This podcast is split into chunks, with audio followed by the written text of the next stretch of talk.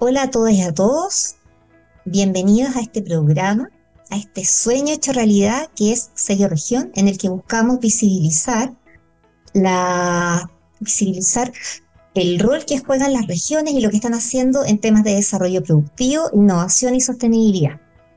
En esta sesión del programa, a diferencia de los otros, eh, no vamos a conversar de una región en particular, sino que de la macrozona centro-sur, que está constituida por las regiones de O'Higgins, Maule, Ñuble y Biobío, y los desafíos y oportunidades que enfrentan desde la mirada del Ministerio de Ciencia. Este ministerio, que, que es joven, tiene recién cinco años, aunque el nombre extendido es Ministerio de Ciencia, Tecnología, Conocimiento e Innovación, estructura su gestión en cinco macrozonas, ya que está recién empezando y viendo cómo, cómo ir desarrollando su gobernanza. Y se está construyendo un espacio en nuestro país para que en base a la ciencia y a las capacidades que tenemos, eh, generar estrategias de desarrollo que nos permitan hacer frente a los fenómenos globales y a la incertidumbre que nos ha traído todo este tiempo elementos como, por ejemplo, la crisis climática. Además, han tomado algunas iniciativas que en su momento lideraron CONICIT, Corfo o algunos ministerios sectoriales y agregado otras. Algunas que son eh, un poco más enfocadas a la comunidad y que han tomado más realce con, con esta nueva gobernanza es el programa Ciencia Pública, que busca generar espacios e instrumentos de socialización del conocimiento de la comunidad el programa Explora, que es muy antiguo, que lleva mucho tiempo y que eh, busca fomentar ciencia, tecnología e innovación en las comunidades escolares. Y también otra iniciativa que, que, es novedosa, que es el Startup Ciencia, que es un programa diseñado para impulsar a las empresas de base científico-tecnológica, pero no solo desde la concepción del modelo de negocio, sino que también apoyándolas con financiamiento, acceso de redes y acompañamiento y como en este programa siempre buscamos ponerle un, toque de identidad a lo que estamos conversando, nuestra invitada le, pedimos que seleccionara una canción, que eligiera una canción y eligió El Derecho a Vivir en Paz de Víctor Jara, que cuya familia es originaria de la zona de San Ignacio. Pero como nosotros somos un poco más rockeros, vamos a escuchar la versión de los bunkers de Concepción. Voy a presentar a nuestra invitada. Ella es Sofía, lo voy a leer para que no equivocarme. Ella es Sofía Valenzuela Águila. ¿ya? Ella es la Ceremi de Ciencia, Tecnología, Conocimiento e Innovación en esta macrozona centro-sur que, como ya se señalaba, comprende O'Higgins, Maule, Ñuble y Biobío. Sí, ¿me falta, ¿me falta alguno o no? No, no. Ahí están las cuatro. Ya. Ya. Ella de formación en bioquímica y es doctora en recursos naturales de una universidad que es casi impronunciable de Alemania, Browns, Braunschweig, creo. Además, es profesora titular de la Facultad de Ciencias Forestales y subdirectora del Centro de Biotecnología de la Universidad de Concepción. Y también una cosa que es bastante relevante es que es parte de la Asociación de Red Investigadora, porque para quienes nos escuchan, es un hecho de que todavía la participación de mujeres en, en ciencia es escasa. Entonces, ella tenido un rol activo tratando de aportar al protagonismo de las mujeres en la investigación. Sofía, bienvenida a este programa. Hola, muy buenas tardes, Pamela. Aquí estamos y encantada de estar en el programa con ustedes. Antes de empezar con el tema más de, la entrevista propiamente tal, y revisando tu currículum, tú tienes una, formación de científica, de laboratorio y todo. ¿Cómo ha sido este paso de, un rol de investigador de laboratorio a estar en la política pública, eh, estando en terreno, eh, enfrentando situaciones completamente diferentes. ¿Cómo, ha sido para ti? Bueno, eh, primero fue un desafío. Eh, agradecía que el presidente Gabriel Boric haya decidido, ¿cierto?, que lo acompañe en este periodo, hasta en, esta ceremonia macrozonal. Y la verdad que ha sido un lindo desafío. Eh, yo siempre le decía a mis estudiantes en la universidad que había que salir de la zona de confort, porque si tenían, querían innovar o hacer cosas distintas, distintas había que salir de la zona de confort. Y cuando me proponen eh, y me llaman para decirme que iba quería hacer o aceptaba hacer Ceremi, entonces dije, en un segundo mi pensamiento fue, tengo que decir que sí porque me va a sacar de mi zona de confort, la academia, ¿cierto? Tanto tiempo en la academia, y se decía que no, iba a estar contradiciendo, predicando una cosa y haciendo otra. Así que eh, fue eh, no lo pensé mucho, dije que sí y, la verdad es que ha sido un lindo aprendizaje, me he sentido bastante cómoda y al final uno se da cuenta que la ciencia también es política, o sea, nosotros en la academia, en las universidades también nos tocaba realizar gestiones para proyectos, formación de personas, saber comunicar para poder enseñar a los estudiantes de pregrado, de posgrado entonces la diferencia no es tanta, solo que obviamente el mundo con las cuales uno se relaciona es distinto. Eh, pero me, me, ha sido bastante grato estar en, esta, en este cargo. Qué bueno, qué bueno, me, o sea, qué bueno que haya sido así, qué bueno que tu inserción en, en el sector público sea de esa forma, porque con eso igual eh, puedes aportar mucho más. Y además que en, un rol como este, tener la experiencia como investigadora y como, como académica formando personas es tremendamente relevante. Sí, bueno, además que cuando uno estaba en la academia decía, hoy esto podríamos cambiarlo, esto debería ser así, etcétera. Eh, ahora no puedo decir eso, ahora tengo que buscar las soluciones para las... Ahora toca hacerlo. Eh, Claro, me toca hacerlo, buscar soluciones. Obviamente, como ministerio en general, está buscando soluciones de cómo ir acortando brechas y otras cosas problemáticas que, vemos, que vivíamos al interior de la academia, que hoy en día tenemos la oportunidad, ¿cierto?, con, el, con nuestra ministra, nuestra subsecretaria y los otros CEREMIS de poder ir, aportando eh, para mejorar las condiciones. Bueno, y, y en base a eso mismo, ¿cuáles crees tú que, o sea, cuáles son las características o el rol y las funciones que tiene esta Sereni de, la macrozona centro-sur. O sea, lo digo porque puede ser poco diferente a lo que ocurre en, las otras macrozonas. ¿Qué es lo que tú crees que se, se tiene que destacar respecto a lo que están haciendo? Sí, bueno, esta seremía de la macrozona centro-sur eh, está compuesta por cuatro regiones, como bien decías tú, O'Higgins, Maule, Ñuble, Biobío, que se traduce en 117 comunas. Entonces yo diría es la macrozona con mayor cantidad de comunas y a su vez con mayor cantidad de actores que, que son eh, con los cuales interaccionamos. O sea, tenemos muchas universidades estatales, eh, tenemos universidades eh, público-privadas, ¿cierto? Tenemos universidades privadas, institutos de formación técnica, que son varios, más de, en total deben ser como 50 instituciones repartidas en las cuatro regiones. Además de eso, tenemos empresas de base científico-tecnológica, eso sí, muchas de ellas concentradas en la región de Biobío y en Maule. Y eh, obviamente los establecimientos a través de Explora también, ahí tenemos múltiples actividades en colaboración con Explora y otros programas que estamos realizando como conocimiento en tu comuna, en los que vamos llevando charlas o información, ¿cierto?, de una forma bastante simple a las distintas comunas de nuestra macrozona. Entonces, una macrozona bastante activa en investigación. Eh, como macrozona diría que es la segunda macrozona después de la región metropolitana con mayor inversión en investigación y desarrollo eh, de parte de nuestro ministerio a través de la NIT eh, muchos de esos recursos quedan en la región del Biobío, específicamente en Concepción, seguido por Maule y equitativamente entre O'Higgins y Ñuble. Ya. Em, sigue, sigue siendo como, como, o sea, la, sigue siendo Concepción uno de los principales polos de, desarrollo, o sea, eso, eso es inherente. Pero ¿hay esfuerzos o han habido cosas como para ir potenciando a los otros? tanto lo que ocurre en Talca, en, las otras, en las otras grandes ciudades.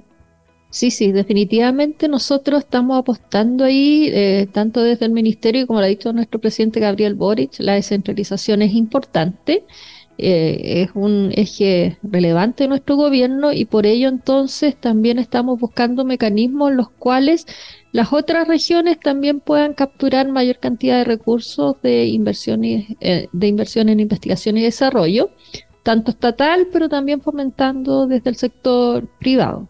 Y en ese sentido, eh, hemos fomentado, por ejemplo, en, Maule, eh, bueno, en, las cuatro regiones a lo largo, eh, levantar capacidades en temáticas que son transversales, como en el ámbito de salud, por ejemplo, tenemos una temática relacionada con cáncer, donde estamos trabajando en conjunto con los nodos, el nodo de la macrozona, porque hay capacidades aislada, ¿cierto? A lo mejor O'Higgins tiene algunas altas capacidades, hoy en día tiene un buen sistema de computación de datos para secuenciación, eh, laboratorio recién inaugurado hace poquito en la Universidad O'Higgins, en, en Talca. Hay muchos investigadores y sobre todo con la parte clínica asociada a cáncer, en Yule también está más incipiente, pero se puede desarrollar, ya a cambio vivo hay más capacidades. Entonces vamos aunando capacidades para, de alguna forma, tal en el mediano plazo, ¿cierto? Esto no, no es a corto plazo, pero ir equiparando las capacidades de investigación y desarrollo en cada una de las regiones, de manera tal que el día de mañana tengamos más, más equilibrado la inversión desde parte de nuestro ministerio en cada una de las regiones. Y eso también va acompañado con estrategias, la estrategia CTCI que se está realizando en cada una de las regiones, liderada por cada uno de los gobiernos regionales donde el objetivo principal es identificar en qué ámbitos eh, se va a concentrar la región principalmente para llevar adelante todo lo que es ciencia, tecnología, conocimiento e innovación. Entonces, a lo mejor en la región de O'Higgins se podrían definir más como un ámbito, ¿no? es lo que ha salido, ¿ah? pero es como, como ejemplo, quizá en el área de la biotecnología, quizá en el área de eh, computación, en Maule también podría ser el área agrícola, en Ñuble quizás también agroalimentaria, en Biobío estamos acá trabajando muy, fuertemente también en el ámbito de los océanos, entonces que cada región vaya teniendo una identidad para desarrollo de investigaciones, para desarrollo en investigación y que a su vez em, eso mismo se condiga con las inversiones tanto de parte de los gobiernos regionales a través de proyectos como FIC y desde nuestro ministerio más adelante, ¿cierto? Desde la NIT, tener algunos proyectos que pudiesen ser más temáticos para cada una de las regiones. Así que no es que se van a ser exclusivos, pero se van a priorizar algunas áreas para ir fortaleciendo estos polos de desarrollo en investigación en cada, en cada región. y pensando como, como para para no hacerlo tan general, pensando en que conversemos, por ejemplo, de la... Centrémonos en Maule, ¿ya? Centrémonos en Maule. Eh, porque tú mencionabas ya que hay capacidades que están desagregadas y que a, nivel de la macrozona, que estas las pueden agregar y con eso generan un, no, un consorcio, algo así como un consorcio que puede, un consorcio que puede desarrollar de mejor forma en alguna, en alguna temática específica. Si miramos los las capacidades que están actualmente, cuáles son las líneas de, cuáles son las principales líneas de investigación de los centros y, por ejemplo, del Maule. Y son centros eh, con financiamiento público, son centros privados, son centros eh, de, de, empresas. ¿Cómo, ¿Cómo se está haciendo esa articulación? Sí, bueno, en Maule tenemos un ecosistema eh, bastante rico también, ¿cierto? Quizás poco visibilizado. Tenemos tres universidades, está la Universidad de Talca, la Universidad Católica del Maule, la Universidad Autónoma que tiene sede en, en Maule. A su vez tenemos centros regionales como el CEAP, eh, está INIA también presente en la región, hay empresas de base científico-tecnológica como algunas de larga data como Bionativa, que eh, Eduardo Donoso, que diría que fue uno de los primeros que empezó con empresa base científica tecnológica en el país y está ahí en, Maule. Eh, Sinergia Bio también es otra, está, está el Centro de Investigación de Conte y Toro, también ahí en Pencahue. Entonces hay un ecosistema bastante rico en ese sentido, eh, con un foco agrícola, sobre todo en frutales, agroalimentario, procesamiento de alimentos, que se aunan entre todas estas entidades, vitivinícolas también, eh, región del Maule, ¿cierto? Centro, eh, región vitivinícola de excelencia. También hay mucha investigación en, e, ese ámbito, en el desarrollo de biocontroladores y otros, pero eh, también tiene otra patita que es bien importante y que se destaca sobre las otras regiones de, de la macrozona, que es todas las capacidades que tienen tanto en formación de pre como posgrado en el ámbito de las ciencias sociales, educación y humanidades. Yo creo que es un área eh, fuerte que tienen ahí en Maule, que está, si vamos aunando esfuerzo, eh, tiene un, enorme potencial. Eh, tiene muy buenos programas de formación, tanto de pre como posgrado, muy buenas investigaciones en ese ámbito, así que también se caracteriza por, por esa, esa otra patita. Y como Ministerio de Ciencia, obviamente, nos interesa ir avanzando hacia la trans interdisciplina entonces, ¿cómo vamos uniendo esto? Y ya se están empezando a dar las primeras conexiones entre el trabajo de la investigación pura y dura, como se conoce alguna, porque esta ahora también es investigación, ¿cierto? Eh, y cómo lo vamos cruzando con el ámbito de las ciencias sociales, las artes, las humanidades.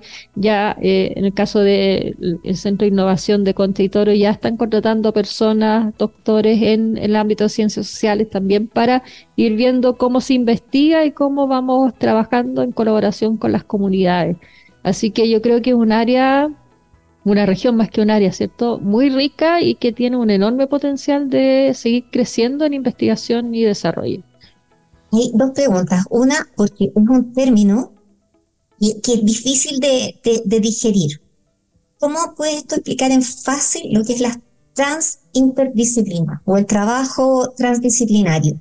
Es una cosa y la otra, porque existe un barrio súper interesante respecto a, lo que, a lo que se está haciendo y tú crees que con capacidades en, temas de, investigación y, desarrollo que existen hasta actualmente se está respondiendo a los desafíos que tiene el, sector productivo de la región o no? Ya, eh, bueno, la transdisciplina en el fondo, nosotros tenemos que, en, el área, en todas las áreas de nuestra vida, tenemos disciplinas o ámbitos de acción, ¿cierto? Entonces, eh, tenemos multidisciplina donde trabajan varios, varias áreas, ¿cierto? De forma más colaborativa, interdisciplina que empiezan a interaccionar y transdisciplina que efectivamente logramos que se eh, unan realmente tengamos y que prácticamente no logremos diferenciar quién viene de qué área porque están trabajando tan mancomunadamente eh, con un propósito único, con un objetivo único. Y en este caso, para allá queremos apuntar, por ejemplo, que el día de mañana, eh, desde el desarrollo de un puente, eh, tengamos implícito las ciencias sociales, las artes, las humanidades, porque muchas veces, muchas de nuestras investigaciones pueden ser multidisciplinarias, dos o tres disciplinas juntas, eh, pero no obstante, no llega a buen puerto porque nos olvidamos de un componente, de una patita y no conversamos las multidisciplinas ahí, cada uno como que hace su, su cosa y convergen, pero acá en la transdisciplina hay una verdadera conversación, una verdadera eh, interacción y trabajo muy asociativo entre todas las disciplinas y todas las áreas del conocimiento. Entonces, por ejemplo, en el caso de desarrollo de puentes, muchas veces se puede hacer un puente, pero se olvidamos de las comunidades y, ahí estamos en problemas. Pues entonces, si incluimos la ciencia social, el trabajo con las comunidades, que ellos lo saben hacer excelentemente bien, eh, vamos a llegar a mejor puerto que sin ellos. Entonces, nuestro objetivo como Ministerio de Ciencia es que efectivamente vayamos apuntando hacia todos los proyectos que sean colaborativos y sean transdisciplinarios. Así que para allá queremos ir migrando. No es fácil, eh, sabemos que, eh, porque eso implica, claro, implica imaginarse a un, a poner en extremo, un ingeniero hablando con un sociólogo y que hablen y con un abogado y con un biólogo, ¿cierto? Eh, tenemos primero barrera de lenguaje, lenguaje técnico, no, no lenguaje castellano, pero el lenguaje técnico, ¿cierto? ¿Cómo bajamos para que todos estemos entendiendo lo mismo bajo, con un mismo concepto? Entonces, Eso es, eh, es un trabajo que se tiene que ir dando diariamente, conociéndose, ¿cierto? Y eh, lograr que todos entendamos lo mismo cuando digamos una palabra, ¿cierto? Si hablamos de inteligencia, que todos miremos y entendamos lo mismo por inteligencia y no solamente desde las distintas miradas, pero logremos, obviamente con cada uno con su mirada integrada, pero que estemos conversando y estemos apuntando a lo mismo y no que uno esté pensando por acá, por allá y, y no logramos aunar esos esfuerzos.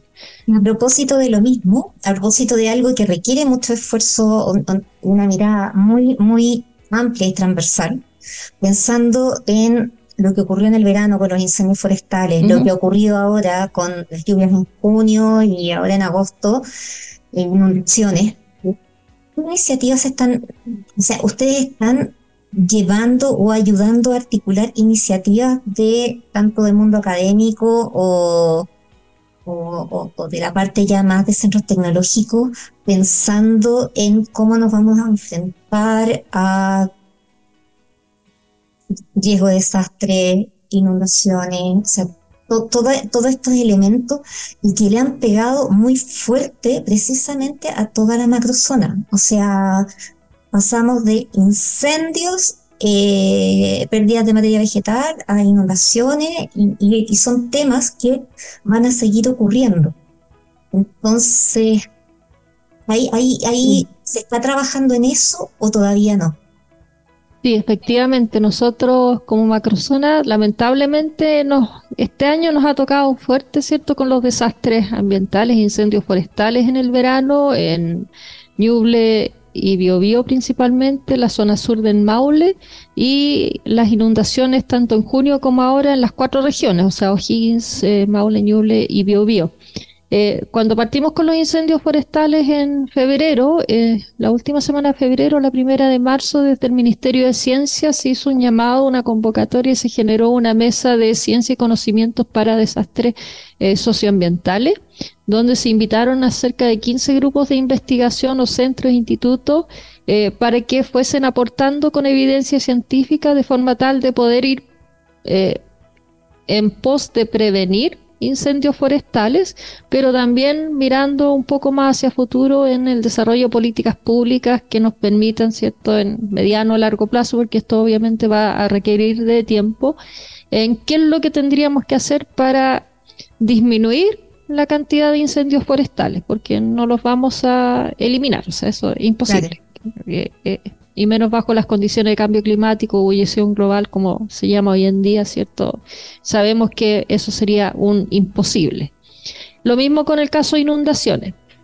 Sabemos que las inundaciones nos van a seguir acompañando, ¿cierto? Eh, estamos aún en sequía, estamos todas las, prácticamente todas las regiones todavía con déficit hídrico, a pesar de todo lo que ha llovido, todavía estamos en condiciones de sequía.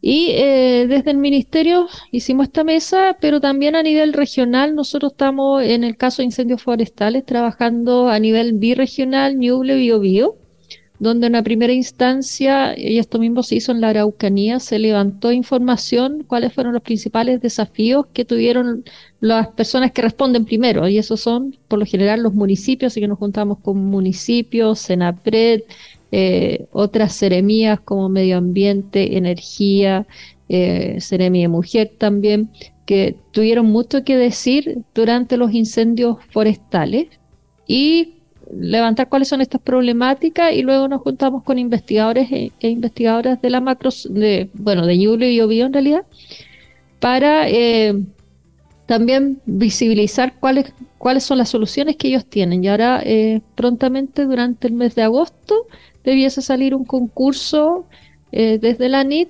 para dar respuesta a los principales problemas que salieron y nosotros lo dividimos en tres ejes, uno que es más bien en infraestructura, otro que es en el eje ambiental o medio ambiente y el tercero que sería en el eje sociocultural y económico. Entonces vamos a ver cuáles son las soluciones a través de, se van a financiar cerca de cuatro proyectos por cada uno de estos ejes, un total de 12 proyectos eh, en una primera instancia por seis meses y posteriormente uno de cada eje va a seguir con financiamiento por dos años para ir en pos de búsqueda de soluciones eh, en el caso de incendios forestales. Y como eh, Mesa Regional de Incendios Forestales también estamos, de hecho, justamente ahora antes de, estar contigo, estamos en una, en una reunión con investigadores y distintos actores que están relacionados con eh, temática de incendios forestales para ir levantando un mini brief a la larga que nos vaya apuntando hacia cómo debiésemos ir desarrollando políticas públicas para prevención, mitigación, modelamiento, ¿cierto? Y prevención de estos incendios forestales. Y posteriormente queremos hacer lo mismo una vez que pasemos la emergencia, porque acá todavía estamos con acta emergencia. En el caso de inundaciones ya tenemos varios investigadores e investigadoras contactados para que nos podamos reunir y lo mismo. Eh, ahí probablemente vamos a, trabajar mucho más cercano con los municipios, que son los primeros, eh, nuevamente son los que tienen que responder primero por eh, todo lo que significa limpieza de cauces, de canales, otros más los privados, etcétera. Así que sí, estamos haciendo bastante trabajo en ese sentido porque creemos y hay que visibilizar que la evidencia científica está, pero que los tomadores de decisiones tienen que usarla. Entonces nuestro rol va a ser tomar la evidencia científica, traducirla y hacerla llegar a quienes deben tomar decisiones y o apoyar a los municipios en gestiones que pueden hacer a corto, mediano y largo plazo para ir evitando o mitigando las inundaciones, que también sabemos que no las vamos a poder eliminar, pero sí de todas maneras. Sofía, mm. se nos fue el tiempo volando Muchas gracias por tu participación, muy interesante. Yo creo que aprendimos bastante de, mucho de lo que está ocurriendo. Así que gracias nuevamente, gracias a quienes nos acompañaron ah, en este programa y los dejamos invitados para una próxima sesión. Adiós. Muchas gracias,